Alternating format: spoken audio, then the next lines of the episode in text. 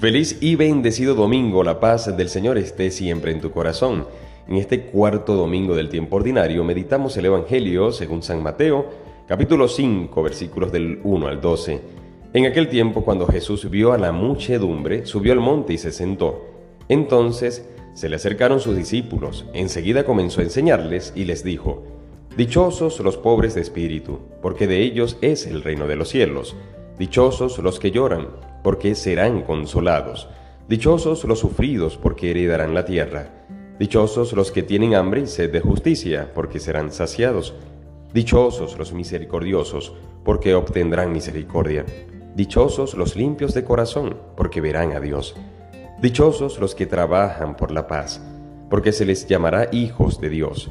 Dichosos los perseguidos por causa de la justicia, porque de ellos es el reino de, de los cielos. Dichosos serán ustedes cuando los injurien, los persigan y digan cosas falsas de ustedes por causa mía. Alégrense y salten de contento, porque su premio será grande en los cielos. Palabra del Señor. Quisiera meditar contigo tres de las ocho bienaventuranzas que acabamos de escuchar. La primera, dichosos los pobres de espíritu, porque de ellos es el reino de los cielos quedarme con esta pobreza. Todo pobre, cuando experimentamos la pobreza, buscamos saciar dicha pobreza. Si yo soy pobre materialmente, yo busco trabajar para obtener algo.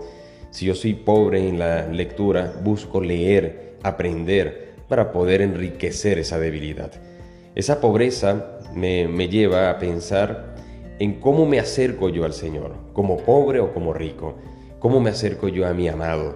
como alguien ya saciado o como alguien realmente que necesita del Señor, quien necesita de su amor, quien necesita de su presencia.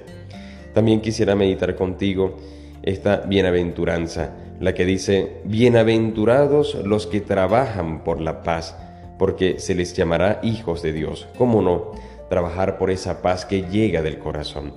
¿Cómo no yo trabajar esa paz que llega? en tener, en vivir en la gracia de nuestro amado Jesús. Busquemos siempre, y, te invito a que busquemos la paz no solamente entre nosotros, sino esa paz interior, esa paz que solo se logra abriéndole las puertas del corazón a nuestro amado Jesús. Y por último quisiera meditar esta bienaventuranza contigo.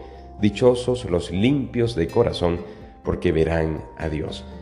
Qué tan importante es cuidar nuestro corazón que tú y yo podamos cuidar nuestro corazón, cuidar lo que tenemos, cuidar el tesoro de la gracia del Señor, pero también cuidar nuestros tesoros que Dios nos ha dado, nuestra familia, nuestra vocación, nuestro trabajo, nuestros amigos.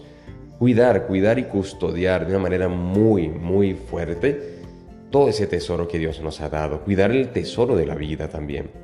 Por ello, al meditar estas tres, pero meditemos las ocho, Meditemos cada una de estas bienaventuranzas que según los expertos es como una radiografía o es como una carta de presentación del Señor. Estas bienaventuranzas es ver al mismo Cristo, porque Cristo ha llorado, Cristo ha sentido hambre y sed, Cristo ha, ha sido misericordioso, todo esto el Señor Jesús, que no va a abolir la ley.